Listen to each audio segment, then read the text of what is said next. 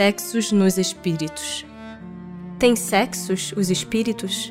Não como o entendeis, pois que os sexos dependem da organização. Há entre eles amor e simpatia, mas baseados na concordância dos sentimentos. Em nova existência, pode o espírito que animou o corpo de um homem animar o de uma mulher e vice-versa? De certo. São os mesmos os espíritos que animam os homens e as mulheres. Quando errante, que prefere o espírito?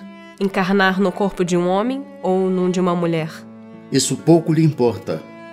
O que o guia na escolha são as provas por que haja de passar.